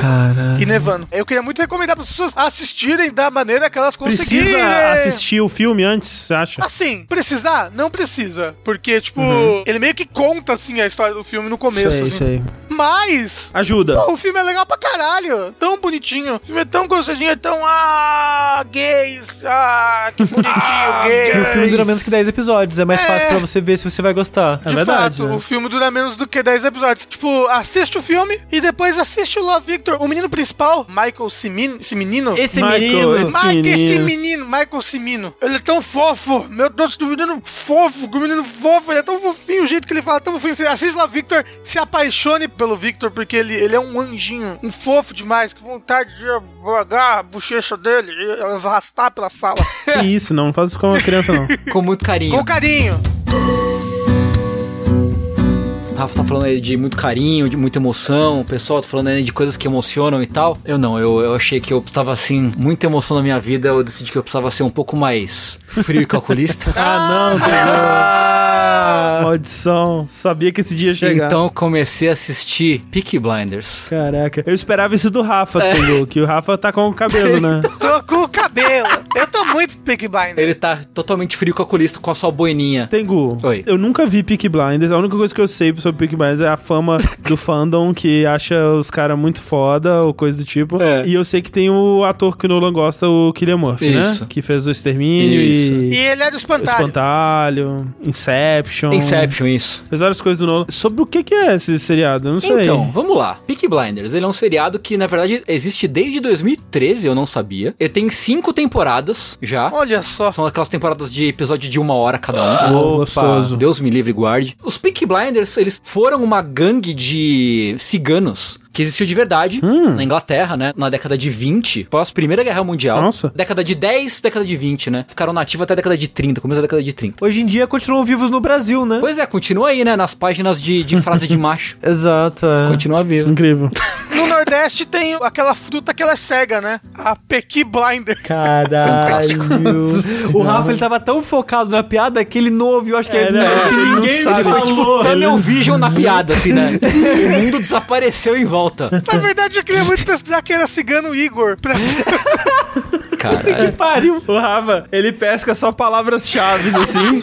É. E aí ele vai montando a narrativa dele. Tem o cigano Igor. Tem o cigano Igor, que é o ator que o André falou. O que é a história da série em si? O Thomas Shelby, ou Tom Shelby, é o ator Killian Murphy, e ele faz parte dos Peaky Blinders. Os Peaky Blinders são meio que é uma família. Ele não é o líder, mas ele fica muito claro desde o começo que ele é o cara que manda na coisa, mesmo não sendo o líder oficial da, da gangue, né? Então toda aquela coisa, né? Eles são a gangue, é lance máfia, eles protegem o bairro, os pubs pagam pra eles pra ter segurança, a polícia tá no bolso deles, toda aquela coisa gostosa de crime organizado. Mas como é que é a, a intimidação? Eles batem com o pé de cabra no joelho da galera? Então, esse é um dos pontos que eu vou tratar muito em breve. Segura esse pensamento Aham, aí. ok, certo, segurado. O que acontece? Sem querer, os homens dele roubam um carregamento de armas do exército. Sem querer, no sentido de que eles queriam roubar um caminhão, mas não sabia que era do governo. Isso, eles, eles vão roubar um bagulho, só que a carga é, são essas armas. Eles queriam outra coisa e pegaram as armas sem querer. O governo, inclusive aparece um ator interpretando Winston Churchill Hum. nesse negócio, manda um inspetor muito casca-grossa, mas muito casca-grossa, supostamente, até o lugar onde eles estão pra recuperar, descobrir quem roubou as armas e dar um jeito no negócio. Esse cara é famoso por ser muito casca-grossa, ele chega, fala: "Acabou a polícia corrupta, agora é todo mundo idôneo e a gente vai bater em pobre pra caralho. Vamos sair batendo em todos os pobres pra achar onde tá as armas". Não mudou muita coisa do começo do século até Ah. aqui. E aí é todo um lance de que o Tom, ele vê nas armas uma oportunidade de subir na vida. Porque em paralelo tá tendo o quê? O movimento separatista da Irlanda. Então tá rolando ali o IRA, né? O, não sei se é em, como é em português, mas é o Exército Republicano Irlandês. São separatistas. Não é o Ira? Português também é IRA? Eu lembro de ser IRA, mas eu não lembro se tem uma sigla em português. Português, porque, é. porque IRA é a sigla em inglês, né? Mas Em não inglês, sei. né? O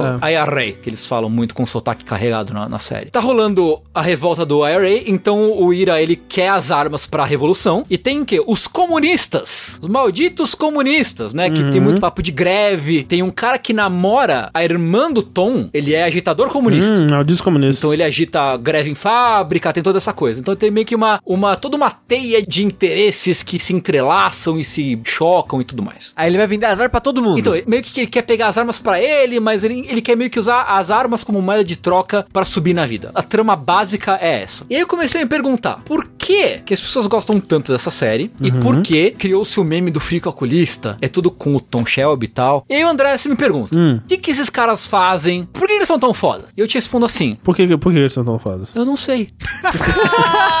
eu não sei. Toda hora eles falam que não, os Shelby são foda, os Peaky Blinders são muito foda, eles são intimidadores, né? Eles têm um lance que eles andam de boina, em vez de eles andarem o tempo todo armados, eles têm navalhas costuradas na aba da boina. Uou! E eles jogam a boina assim.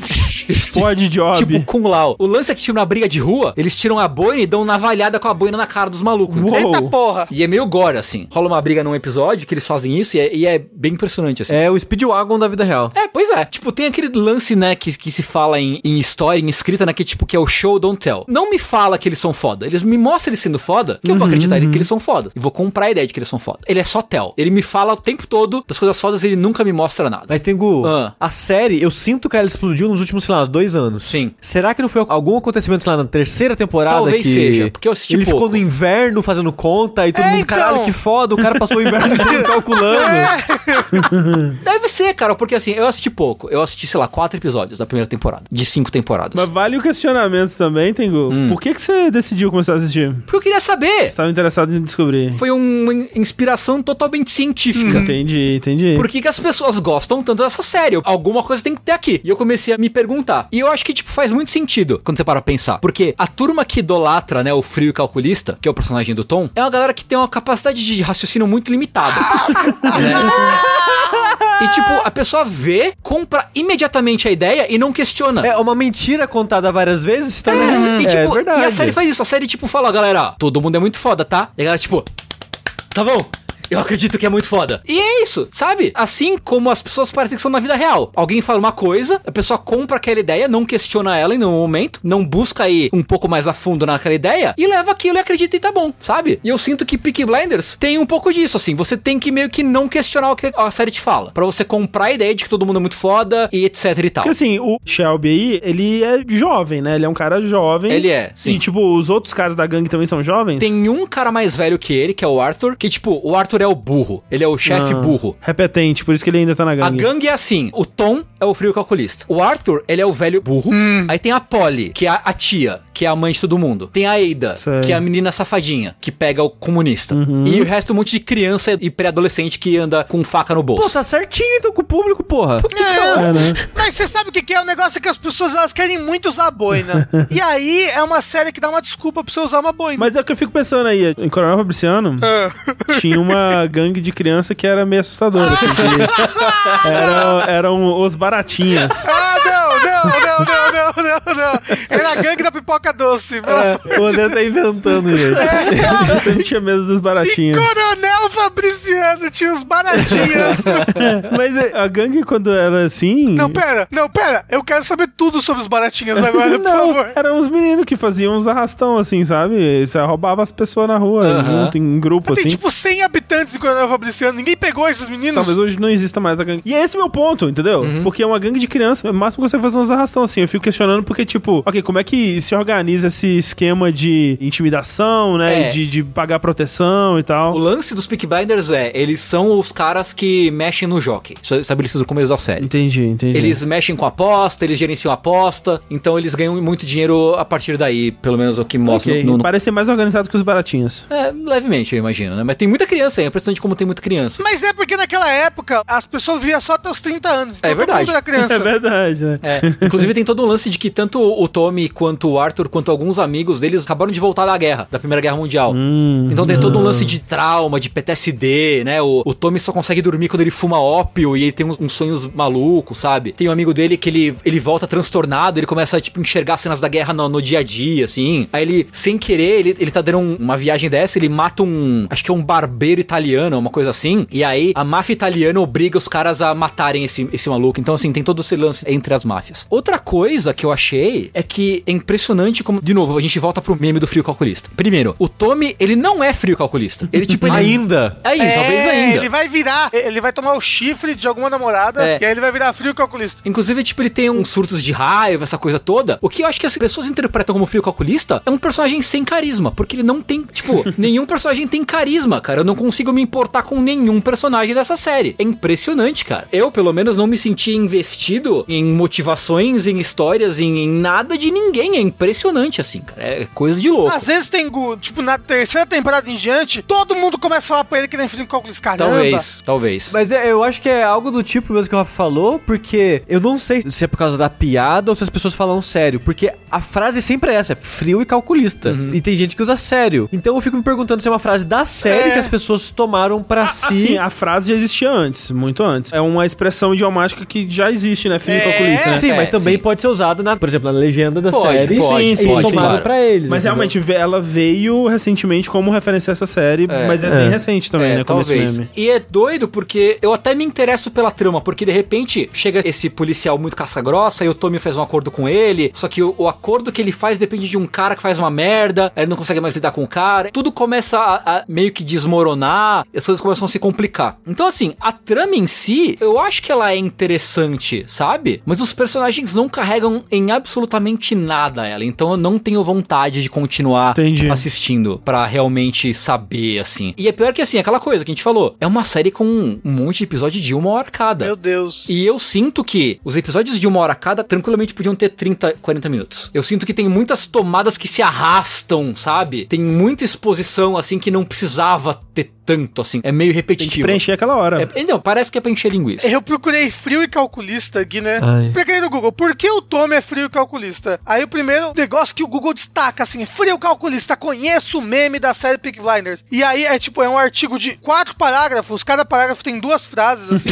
e é tipo, o meme frio e calculista veio da série Peak Blinders. É um meme porque tem esse personagem, ele é frio e calculista. É tipo isso, basicamente. Ah, então tipo, entendemos. Não fala por que ele é frio calculista. E aí, vídeos recomendados do YouTube. Aprenda a ser frio e calculista com Thomas Shelby. Como ser extremamente frio sob pressão. Como ser um alfa, frio e calculista, como Thomas Shelby. A primeira vez que eu ouvi falar dessa série foi nesse contexto de vídeos no YouTube falando aprenda a ser como o cara do Peak Blinders, olha como ele é legal. É, tipo, ele é um cara que é muito frio em negociações. Tipo, ele é muito tranquilo em negociações, ele não se exalta em negociações. Eu não sei se ele é muito alfa, mas ele tem momentos de garanhão, assim. Sei. Pelo que eu vi até agora. Ah, que preguiça, puta que me pariu. Mas ó, Tengu, se você quer ver uma série dos anos 20, pós Primeira Guerra, que tem gangues e crimes, e tem uma pessoa que tem o cabelo raspado em volta, só tem o topinho no cabelo, e coisas do tipo, e policial casca grossa vindo pra cima, batendo nos pobres, tem Boardwalk Empire da HBO, que é de, sei lá, 2009. É antiga a série, né? É bem antiga. Na época eu tinha gostado bastante. Como é que é o nome? Boardwalk Empire. Toda a descrição que você tava me dando do Peak Blinders parece uma adaptação da história do Boardwalk Empire, que é da época da lei seca nos Estados Unidos. Ah, sei, sei. que sei. envolve pessoas que existiram de verdade, policiais. Al Capone e tal. Al Capone aparece. Aham. É, pré ele. Ah, sei. Ele aparece, tipo, antes da fama, ele aparece como meio que um capo, como um, Pode crer. um, um carinha só. Ah, ele não era ainda o Al, capô. Exato, exato. Ele parece só como um carinha nervoso de baixo escalão, assim. Acho que na última temporada ele já tá próximo do auge dele, digamos. Uhum. Mas na época eu lembro que eu tinha gostado. Então fica aí a recomendação. É, mas assim, Peak Blinders, né? Eu vou continuar vendo? Provavelmente não. Ai, que bom, Tengu. Ai, eu já tava me doendo por você aqui. Se eu visse algum drama interessante rolando ali em algum momento, alguma trama de algum boneco que eu tivesse interessado, eu Sei. continuaria É, vendo. mas você fez a sua diligência, né? Você assistiu quantos episódios? Cinco? Quatro. Quatro, porra, já tá eu passei bom. quatro horas da minha vida assistindo Ah, essa já série. tá bom São quantos episódios da temporada? Deixa eu conferir aqui. Aí se for 20, aí enfia no cu, Aí né? não, aí realmente. São seis episódios por temporada. Ah, ok. É Seis? BBC, né? Aquele É. formato da BBC. Ah, porra. É, então é isso. Hum, Vou continuar vendo? Não. Talvez isso se justifique, né? Tenha um payoff pra frente e tal, no fim da temporada, as seguintes. Eu passei da primeira metade da primeira temporada e não, não me pegou em absolutamente nada. Oh, interessante, aqui tem eu tô vendo o número de viewers, né, Hum. Por episódio. E a primeira temporada, tipo, o average, 2 milhões de viewers. Uhum. Segunda temporada, 2 milhões. É, terceira temporada, 2 milhões. Quarta temporada, 4 milhões. Olha. Quinta temporada, 7 milhões. Melhorou em algum momento. Subiu muito, assim, né, nessa última temporada de 2019, subiu muito. É os- tipo Breaking Bad. O que, que será que aconteceu? Será que Cara- realmente a série, na quarta temporada, ela fica boa pra caralho? Cara, talvez coisa seja assim? o, poder do meme, talvez. Será? Porque ele estreou em 2013, né? Ou boca a boca, né? Tipo, esse número aí é o número de pessoas que assistiram na estreia, né? E aí, Sim. depois que ela tava fora, em Netflix e coisa do tipo, o pessoal foi conversando. E aí, quando estreou a próxima temporada, já tinha mais gente interessada. Aí, quando estreou a próxima, já tinha mais e tal. Então, acontece. É isso. Tô vendo aqui que em Minas Gerais tem o córrego da Baratinha. É lá em Coronel Fabriciano. É isso. Polícia Militar do Meio Ambiente e Polícia Civil do Coronel Fabriciano realizaram uma operação no momento dessa terça-feira, no córrego da Baratinha. Ah, é, pô, prenderam os baratinhos. Hein? triste. Se você é ouvinte de jogabilidade e fazer parte dos baratinhas, manda uma mensagem pra gente. Isso, por favor. Conte-me sobre sua vida em, em gangue. Vamos fazer um documentário sobre os baratinhos. Aí os baratinhas hoje em dia, às vezes, na verdade, é uma puta facção criminosa, a gente tá sanguinária. zoando aqui. E é, já já eles matam todo A gente vai mundo. receber uma barata enfiada numa faca, assim, num pedaço de papel. Caralho, uma meu ameaça de morte. O slogan dele é que eles são quentes e analíticos. Não sei. Enfim. Eu queria falar também de uma série que eu tô assistindo e que eu vou falar bem rapidinho porque, assim como Tego, eu não terminei de assistir ela, mas eu acho que eu vou terminar. Eu tô assistindo a série Peak Blinders. Peaky Blinders. E eu, por outro lado, adorei. Mentira. Tô assistindo a série Pequenos Incêndios por Toda Parte, eu acho que é assim que chama em português. Em inglês é Little Fires Everywhere, né? Ela tá no Amazon Prime. Ela é uma série original do Hulu, então não sei se no Hulu ela tá também, se tá nos dois, se aqui no Brasil é só no Amazon No Brasil Prime. não tem. Hulu, né? É, não tem, É, né? Então no é Brasil isso. não Então é tem. isso. Então lá fora é no, no Hulu e aqui ela veio pelo Amazon Prime. É uma série baseada num livro que a Clarice leu, ela gostou do livro. Uma coisa que ela me falou é que, tipo, o livro é legal, mas eu acho que a série vai ser melhor. Eu fiquei, que afirmação estranha, por que será que isso acontece? Porque geralmente é o contrário, né? Geralmente o livro ele é mais complexo, a série, mesmo que adapte, assim, ela geralmente não consegue trazer muito né, do que está sendo tratado ali. E qual que é dessa série? Eu assisti três episódios até agora, são oito no total. É da mesma produtora que produziu a série Big Little Lies, que é uma série que eu já falei aqui no Fora da Caixa, tem duas temporadas e tal, que é a produtora da Reese Witherspoon. Então a Reese Witherspoon, inclusive, ela tá nas duas. No Big Little Lies ela é menos protagonista, nesse ela é bastante protagonista, co-protagonista, vamos dizer assim. E é curioso que ela faz meio que o mesmo personagem que é mãe suburbana, levemente babaca e racista. Ela tem muitas similaridades, inclusive, com o Big Little Lies. A pegada é a seguinte: tem esse subúrbio norte-americano, dessas casas perfeitinhas, famílias ricas, você tem que deixar a sua grama cortada numa certa altura, todo mundo tem que esconder o lixo, não pode deixar o lixo à vista. Nessa vidinha perfeita, bonitinha norte-americana, todo mundo vai pra escola, a escola foi planejada pra ninguém ter que atravessar mais de uma rua pra chegar nela. Uou, é tipo subúrbio perfeitinho assim, que mora a Reese Witherspoon e a família dela. Aí, eis que, procurando um lugar para morar, chega uma família de uma, uma mulher negra, sua filha negra, que vai procurando lugares pra morar ali. Ela vai visitar uma casa que tá pra ser alugada, e essa casa quem tá alugando é a senhora Reese Witherspoon, que o nome dela é Helena, e ela vai lá e aluga a casa pra essa família, mesmo eles... Alguma coisa ali que é estranha sobre o jeito que eles estão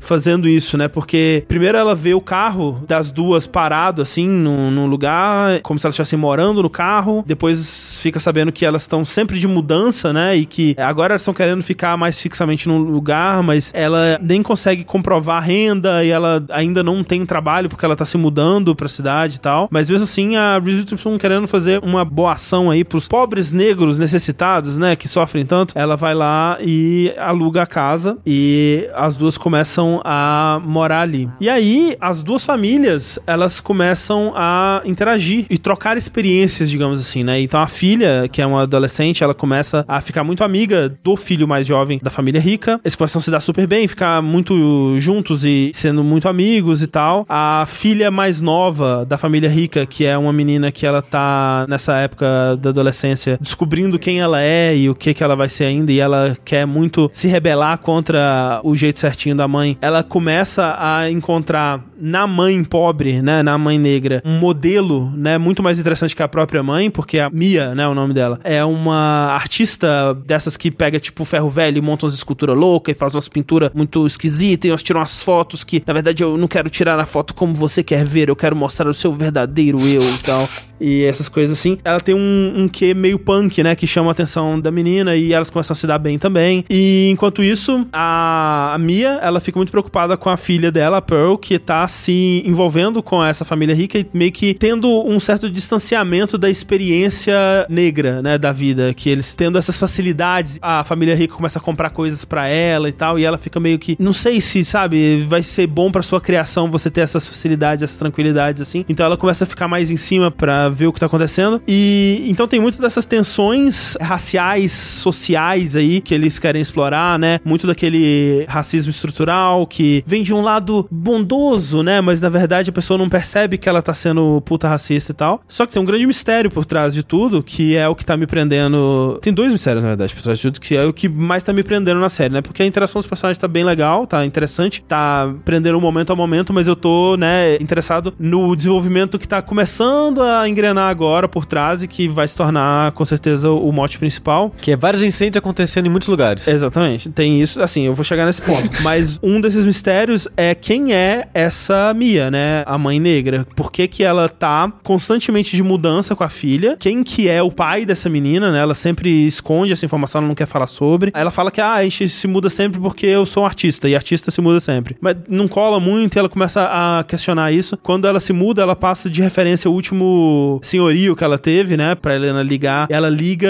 e o cara nunca teve ela como inquilina, né? Ela mentiu, ela passou um número falso. E a Helena, ela já teve um passado como jornalista, né? Então ela começa a usar conexões que ela já teve com a polícia para tentar investigar o passado. Ela começa a ficar mais desconfiada, mas ao mesmo tempo ela não quer passar desconfiança porque ela sabe que isso ia soar racista, sabe? Hum. Então tem essa tensão meio racial que é interessante de ser abordada e como é abordada. Mas tem esse mistério de quem que é essa mulher. E tem também o outro mistério que começa com a cena inicial do primeiro episódio, que é, é um flash forward que mostra a primeira cena é a casa da família rica pegando fogo. E eles falam hum. que esse incêndio não tem como ter sido acidental, porque ele começou com pequenos fogos em todos os lugares. Então alguém foi lá e tacou pequenos fogos em todos os lugares da casa pra ela queimar por completo. Hum. A gente não sabe o que aconteceu, mas até o final da temporada a casa deles vão queimar. Olha só. E eu tô muito interessado pra ver como que isso vai chegar até lá. Mas André, por que, que a Clarice teorizou que seria melhor em série do que em livro? Então, ela disse, e o que ela tem dito à medida que os episódios estão evoluindo, é que o livro ele parece muito mais um rascunho. Ele tem as ideias mais por alto, é um livro bem curtinho que ele conta essa história, mas ele não se aprofunda muito em muitos detalhes, sabe? E é uma série que é curtinha, ela tem oito episódios, por mais que os episódios sejam de uma hora e tal, mas vai concluir a história nessa temporada, então vai ser uma minissérie fechada ali, a menos que eles queiram fazer uma sequência depois, mas aí não vai ser mais baseada no livro. Pelo amor de Deus, chega! Chega de fazer é. sequência de coisas que já acabou. O lance que ela tem me dito é que eles estão criando mais situações interessantes, explorando coisas que são apresentadas sobre personagens, né? Então, por exemplo, no livro eles falam sobre essa situação dessa relação meio tensa que vai começando a se aprofundar entre a Helena e a Mia, né? Porque a Mia começa, depois de certo tempo, pra ficar mais de olho na filha, em como a filha tá sendo moldada por essa família rica, ela começa a trabalhar na casa da família rica pra ficar mais de olho em cima dela. E aí, lá dentro, as duas começam a ter mais interações. E a série cria mais situações interessantes para elas terem interações, né? Então tem a coisa do clube do livro lá, que a Clarice disse que não tem daquele jeito no livro. Tem mais conflitos e atritos entre a Mia e a filha dela, a Pearl e tal. Então tem, pelo que ela tá me dizendo, a série ela tá criando mais situações para explorar os temas que são apresentados no livro, sabe? O livro é mais raso, enquanto a série tá conseguindo aprofundar mais e ela tá gostando mais. Mas assim, não é, por enquanto, pelo menos, não é nem nível Big Little Lies. Eu sinto que eu gostei bem mais. Por enquanto é uma série que ela tá me prendendo de episódio em episódio, mas eu não fico de forma alguma, tipo, nossa, eu preciso ver o próximo e tal. É mais uma série que eu recomendaria para você, caso tenha gostado como eu gostei de Big Little Lies, especialmente da primeira temporada. É algo numa vibe parecida, assim. Tem um mistério, tem bons personagens, né, e o desenvolvimento deles. Tem uma vibe bem novela, assim, sabe? Tipo, desses pequenos núcleos, né, e como a gente viu no saideira que a gente fez de abertura de novelas, Sim. luta de classes, né? Sempre um tema muito forte nas novelas e tem muito aqui também. Tem cul-de-sac? Eu acho que não tem um cul-de-sac, o que é estranho pra um subúrbio, né? Deveria ter. Uhum. Ó, será que esse aí é a chave do mistério? Olha aí. Não, não tem cul-de-sac no subúrbio. E aí? Não é um subúrbio de verdade. Vai descobrir que é uma simulação na Matrix. É. E se os pequenos incêndios foi as quatro personagens principais, cada um fez um incêndio porque elas queriam acabar com os ricos. E elas tiveram a mesma ideia ao mesmo tempo. Não, elas planejaram. Ah, planejaram, ok. É. Não, não, o sushi não, acertando sem querer o fim da. O eu não sei, eu tô zoando.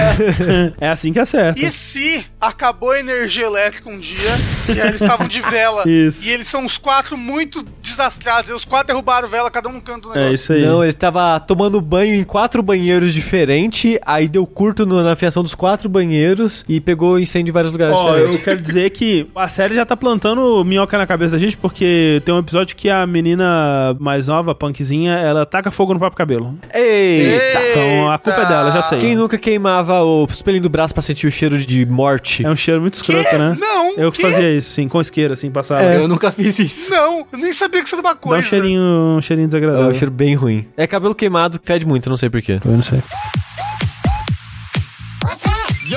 Falando em fogo, em destruição, caos e morte, eu quero falar aqui algo que também tá quente. Brasil? Não, porque a gente tá chegando em inverno, mas o que tá quente é o reality show da Netflix, ou pelo menos, né, ela é premiered na Netflix, que é o The Floor is Lava. Uau, transformaram o episódio do Community em uma série. Isso. É isso mesmo? Assim. Eu sei que a brincadeira de Flores Lava precede, mas a maneira que Community trata The Flores Lava, transformando a escola inteira do The Flores Lava, em que as pessoas tratam como um universo pós-apocalíptico. Mas é isso, a série mesmo? Assim. Não. Na verdade, o nome do reality show não é The Floor is Lava, é só Floor is Lava. Uau, agora Né? É, sim. Flores Lava Origins. Isso. E ele é baseado na brincadeira de criança, de mesmo nome. Todo mundo quando era criança acha que brincava disso. Talvez não necessariamente que o chão era, era lava, mas que, tipo, não pode encostar no chão. Então fica andando por cima do sofá. Ou não pode encostar em certos tipos de pedrinha no chão. É a nossa porta de entrada pro transtorno obsessivo compulsivo. Exatamente. Né? Essa brincadeira. Isso aí.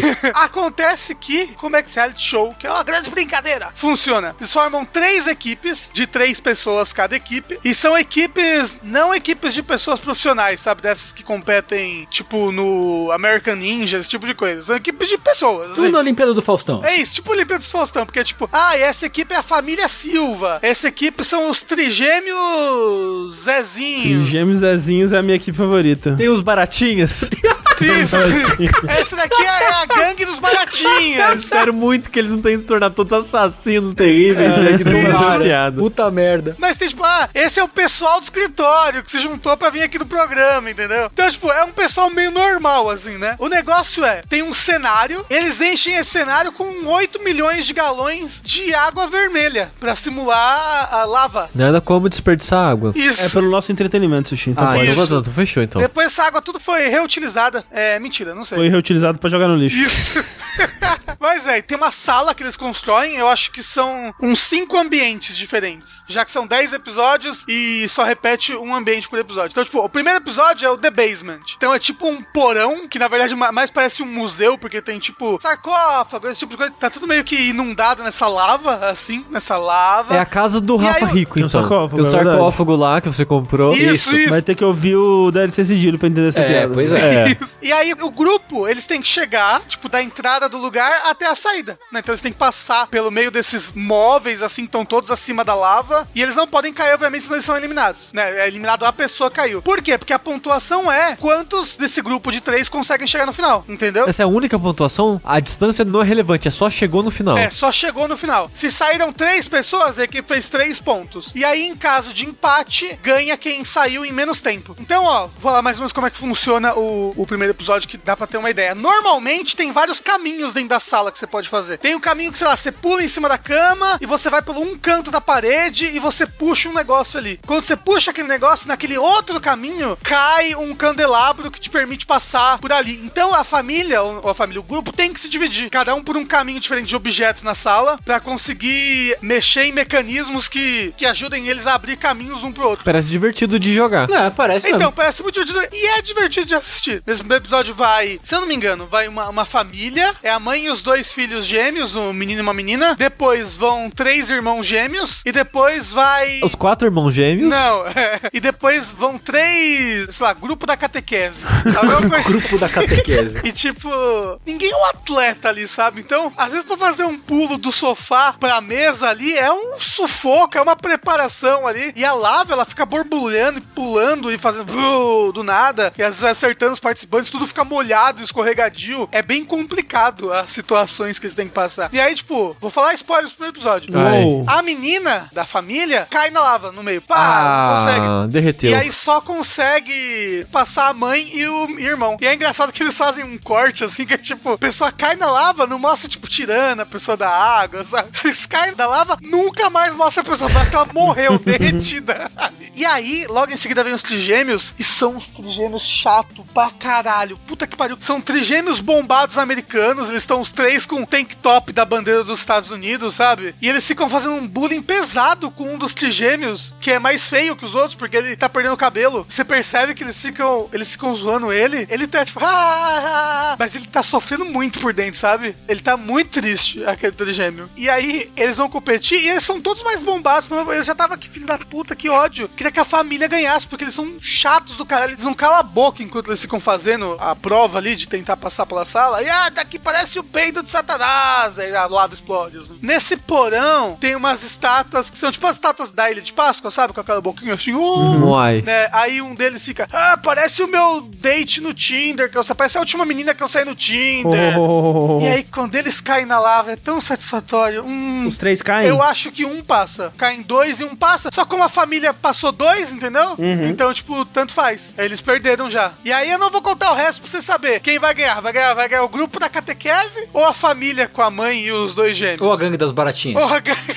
gangue dos baratinhas. Eles roubaram os convites do último grupo. Caralho, Isso. é o Iori do É King of. Fighters. Uma coisa que eu achei estranha, os episódios são relativamente curtos, então é legal de se assistir, mas, tipo, quando anuncia o campeão, eles ganham 10 mil dólares, e assim, tipo, cada episódio são três novos grupos, né? Então, tipo, você só vê eles ali naquele episódio mesmo, eles ganham 10 mil dólares e tchau, entendeu? Você nunca mais vai ver essas pessoas. E cada episódio é um cenário diferente. Isso, cada episódio é um cenário diferente da casa, né? É legal. Então, esse daqui é a sala de estar, esse é o quarto, esse é o banheiro. Essa premissa é parecida com aquele Ultimate Beastmaster, que era uma parada de desafio, assim, também de, de físico, só que é- lá era com uns puta atleta, né? Porque era um desafio muito sinistro. uns puta atleta e uns, uns desafios É, absurdo. difíceis pra caralho, assim. Aqui são pessoas normais Sim, sim. tendo que pular, tipo, da mesa pro sofá, Uhum. assim, sabe? Só que lá eles reaproveitavam, né, os caras, porque eles tinham, tipo, um campeão todo episódio. Isso. E aí, no final, né, os campeões se enfrentavam pra ver quem era o, O Ultimate Ultimate, vencedor. É. É.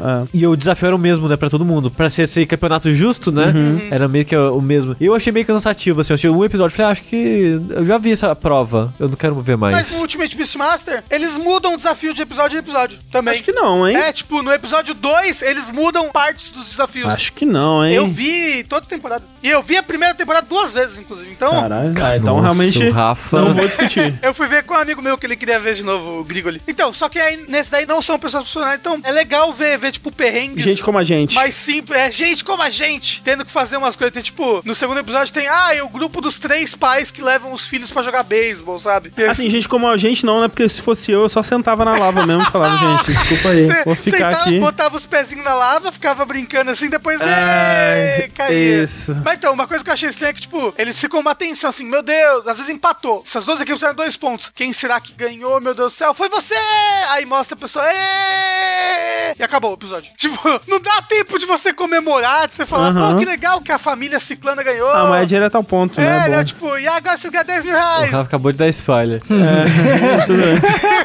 Não Tem consegue. várias famílias, eu não falei quem. Ah, o pessoal da catequese é uma família também, É, né? é, a família de Jesus.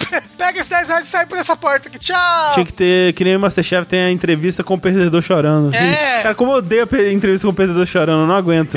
É, eu, eu sempre desligo antes, Ah, é odeio. coisa de BBB isso daí, né? No É. BBB tem também o perdedor chorando. E aí, tipo, é muito rápido. É tipo, um dos prêmios, você ganhar 10 mil reais, você vai poder receber o prêmio das minhas mãos. Michael Wachowski, sei lá. E tipo, quem é essa pessoa? Eu não faço ideia de quem é aquela pessoa que dá o prêmio pros outros. Você procurou no Google? Não. Durante a gravação, o Rafa pesquisou cada pequeno detalhe que a gente comentou. Agora, o programa que ele tá assistindo, ele não procurou. É o Hutch Ledgewood, one of the three hosts for Top Gear. Ah, nossa, grande bosta. Ah, Top Gear. Ah, mas tem gente que gosta de Top Gear. É. né? Será que é o cara escroto que todo mundo Não odeia? sei, é um gordinho e ele é de boa, assim. Ele faz uns comentários tipo, ele caiu na lava. É o Faustão. É, Ah, ele participa como comentarista? É, ele fica comentando enquanto as pessoas estão Ah. ali no sufoco. E depois ele, ele, ele dá o troféu e é isso, e acaba o episódio. O troféu que é, adivinha, uma lâmpada de lava, assim, dessas que você bota no seu quarto, assim. Hum, faz sentido. Ah, faz sentido. Assim, é muito divertidinho. Eu ado- eu adorei. Eu gostaria muito de participar do negócio desse. assim. Eu não ia conseguir fazer um pulo direito. Alô, produtores de TV. Chamem o Rafa. Segunda temporada. Olha só, a gente podia ser um grupo, os jogabilideiros, entendeu? Eu não, não eu me recuso. Eu, eu participaria, O hein? André vai ser o coach, né? Ele vai Eu sou coach, treinar isso. a gente e aí vai, vai eu, o Tengu e o Sushi. Topo. Assim, vou cair no primeiro pulo? Vou, mas eu É participaria. foda porque se cai alguém, como é que aquela pessoa vai puxar a alavanca ali na frente pra fazer o caminho? Então, às vezes as pessoas têm que voltar o caminho delas, fazer o outro caminho pra puxar uma alavanca, entendeu? Desculpa.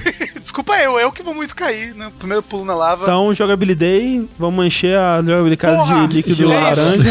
De Fanta laranja e, e a gente sai pulando pelos móveis tudo. A gente e as gatas.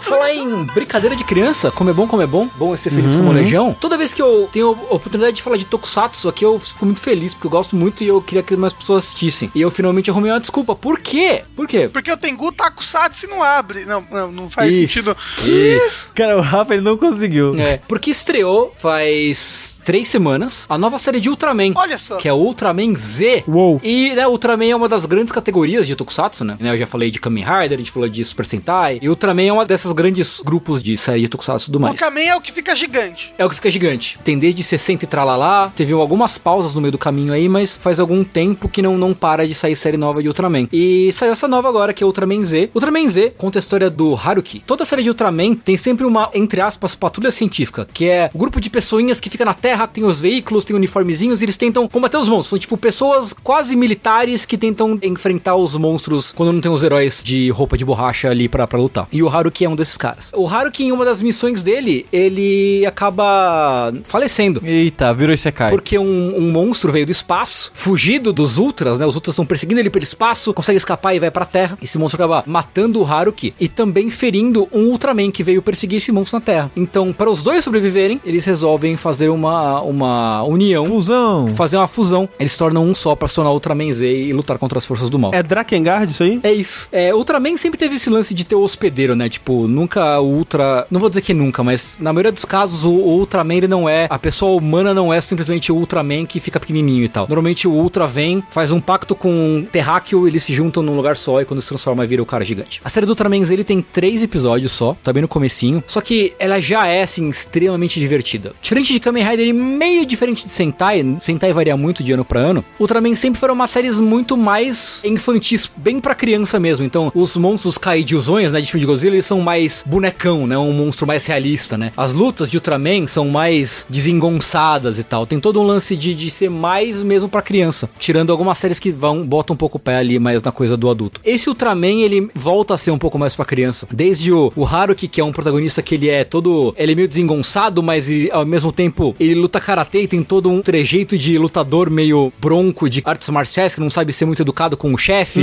Tem todo esse lance do chefe querendo ficar corrigindo ele pra ele ser mais educado, mas ao mesmo tempo reconhecendo que ele é um bom menino e tal, que não faz por mal. E aí tem o lance de Ultraman, ele não consegue se comunicar direito com os terráqueos. Ele nunca foi pra Terra, então ele, não, ele sabe a língua, mas ele não sabe se comunicar direito. Então ele sempre mistura, tipo, uma fala mais rebuscada com uns palavrões, entre aspas, né? Com uma, um gíria no meio e fala como samurai às vezes. Então ele meio que fica indo de um, de um canto a outro, assim, e é divertido eles se corrigindo entre si. E, e ele é um simbionte no moço. Ele é um simbionte no, no menino humano. As lutas são bem divertidas, né? Como é, já é de costume, o Ultraman ele tem várias formas. Então ele tem uma forma que é mais ágil. E no terceiro episódio apareceu a forma do wrestling, que ele é todo musculosão. E ele dá tipo uns pilão no monstro e tal, que é como lutavam os Ultras mais antigos. Então é uma série divertida, tanto no aspecto treta, briga de gente fantasiada, quanto de diversão das piadinhas e tal do dia a dia na interação dos personagens humanos. Tengu, Hum. o Tokusatsu parece legal e tal, mas é meio difícil de assistir, né? Então, Aqui. Sushi, muito obrigado. Eu vou morder a sua isca e falar da coisa mais legal dessa série de Ultraman, do Ultraman Z. Que é, olha só que incrível, e isso eu falo sem nenhuma ironia. A Tsuburaya, que é a produtora de Ultraman, assim como a Toei é de Sentai e Kamen Rider, a Tsuburaya é de Ultraman. A Tsuburaya tá passando Ultraman Z em streaming pelo YouTube. Olha só. Junto com a TV do Japão. Uou. Pro mundo inteiro. Com legenda. Isso é, olha. Isso é olha. absurdo. Legenda em inglês, você diz? Em inglês, isso. Né? E depois parece que, não tenho confirmação, mas depois entra a legenda em português, que é um pessoal de algum podcast de Tokusatsu acho que tá fazendo. Que legal. Acho. Não tenho certeza. É é a comunidade de algum podcast de Tokusatsu. Mas, porra, tipo, então todo mundo pode assistir junto com o Japão. É até mais rápido e mais real time do que o Crunchyroll. As séries passam um- uma hora depois da exibição na TV. Aí, se você segue o Matheus Alblu, você tomou todos os spoilers. É verdade. Já tomou tudo. Tadinho, mas é verdade. então, sendo muito legal todo mundo acompanhar junto, né? Porque as séries novas de Tokusatsu, né? De Super Sentai e de Kamen Rider, não passa. Você não acha, tem que ir atrás do torrent mesmo e foda-se, sabe? Mas a Tsuburai agora tá fazendo a questão de disponibilizar. Ela já colocava muita coisa no canal do YouTube dela, né? Pra você assistir os vozes e tal. Inclusive, teve algumas séries que ela passou no Crunchyroll. Uhum. Ultraman Orb e Ultraman Jid. Inclusive, eu que traduzi as que passaram no Crunchyroll. Olha só. E era simulcast de Ultraman, né? Então tava disponível na plataforma uma hora depois que passava na TV do Japão. E, porra, muito melhor do que tudo que a Toei fez até hoje, sabe? A gente falou no, no outro Fora da Caixa aí que a Toei fez o, o canal de Tokusatsu clássico deles, né? Sim, sim. Que eles estão upando coisas ainda, estão fazendo uploads de episódios novos consistentemente e tal. Mas, cara, nada, nada chega perto do que a Tsuburaya tá fazendo com o Ultraman Z. Assim, cara, isso de fazer o streaming em tempo real com legenda é incrível, cara. É muito da hora de verdade. De fato, de fato. Sim. A única coisa ruim é que ele só mantém os episódios por duas semanas no, no canal do YouTube. Sei. Então eu não sei se já saiu o primeiro, porque passou o terceiro já. Né? É tipo o que, eu não sei se ainda faz, mas o South Park fazia isso, né? Pode crer. O episódio novo lançava, acho que por uma ou duas semanas você conseguia ver ele também, aí ele entrava no arquivo, e aí só depois que a temporada acabava, voltava. né? Eu não sei como vai ser a política de repostagem desses episódios, mas, cara, super vale a pena, nem que você queira ver o- como é que é, assim, né? Os episódios passam de sexta-feira, às nove e meia da noite, aqui do horário de Brasília. Que ela é sábado de manhã. Sábado de manhã pra eles Ô, lá. Tengu, eu achei que essa era a história daquele garçom baiano Ai, meu Deus. que tá chegando no final do expediente e ele quer ir embora, mas tem aquela mesa que não para de fazer pedido. Aí ele chega perto da mesa e aí a pessoa fala, mas vem mais cerveja. Ele fala, outra man. Eu pensei que ia falar que Tokusatsu cheio ou qualquer coisa do tipo. Não, é, outra man. E, e é baiano É. porque no- na Bahia eles falam muito man. Ok, fica aí a dica cultural com Rafael Kina. Corner cultural com Rafael Kina. É Aqui aqui na na cultural. Cultural. Kina cultural. Pronto. O nome tava pronto já. Quina cultural. É, O que eu ia falar é que uma coisa boa e ruim ao mesmo tempo de Ultraman é que diferente de Super Sentai e Kamen Rider, Ultraman segue muito mais uma cronologia. Por exemplo, o Ultraman Z, ele é discípulo do Ultraman Zero. Que pra você conhecer o Ultraman Zero, você precisa ter assistido outras coisas de Ultraman que vieram antes. Assim, precisar não precisa, né? Você consegue assim, entender, É, né? dá pra entender, mas assim, você perde um pouquinho do lore, do sabor da coisa, se você não souber. Zero que é filho de não sei quem? Ultraman Zero é filho do Ultra Seven. É isso, porque a apresentação que eu vi na naquele de Liz que falou de evento de anime, que eu falei que assisti uma apresentação de Tokusatsu, de Ultraman no caso. É, pode crer. Era o herói da vez era o Zero, que ele que chegava pra salvar todo mundo, que tava tipo uns três lá apanhando e ele chegava e salvava todo mundo. Pode crer, pode crer. O Ultraman Zero é filho do Ultra Seven, que acho que foi a segunda série de Ultraman e é super famoso e tal, não sei o quê. Então, né, tem esse essa dificuldade, entre aspas, se você quiser entender completamente todo o contexto da série, talvez você fique um pouquinho perdido. Muito lore. É um pouco de lore. Mas o lore é muito legal. É uma diferenciação muito legal que o Ultraman tem das outras séries, dos outros tipos de Tokusatsu, né? Porque dá um, um calorzinho, assim, né? Porque o Ultraman, assim como Star Wars, é uma história sobre família, Nossa! né? Só que bom, no caso. Que lindo. E Velozes e Furiosos. E Velozes e Furiosos, né? História sobre família. Então, cara, eu recomendo muito, assim. É uma série super divertida. As coreografias de luta estão bem legais, os efeitos especiais estão bem legais. A história bem divertidinha, tipo, é bobinha, mas diverte, sabe? Tipo, aquece o coração, assim. Então, super recomendo. Ou você ir lá no canal do YouTube da Tsuburai e assistir os episódios antigos. E ou ir no, lá no stream, sexta-feira, às nove e meia da noite. Algumas coisas de Ultraman ainda estão no Crunchyroll. Tiraram algumas das séries, infelizmente. Mas algumas ainda tem. Então, recomendo, se você quiser assistir um pouco. Inclusive, o Ultraman Jid, que é a série que aparece bastante o Zero, tá no Crunchyroll ainda. Olha aí. Então, se você quiser saber um pouco mais sobre o Ultraman Zero, você pode assistir o Ultraman Jid lá no Crunchyroll. Prestigiar a legenda do Tengu. Isso. Então a gente faz fora da caixa por aqui. Não teremos One Piece nessa edição. O Tengu não conseguiu ler. Não. Mas é bom que acumula mais pra gente falar mais no próximo. Uhul. Toma. E dá tempo do sushi chegar onde o Tengu tá. Vai lá, sushi! É verdade. Ah, Duas Vai, semanas, sushi. duas semanas. Vai, Eu acredito. Sushi. Vai, sushi. Go, go, sushi. Tchau. É o nosso Hamilton, o Andrezinho, né?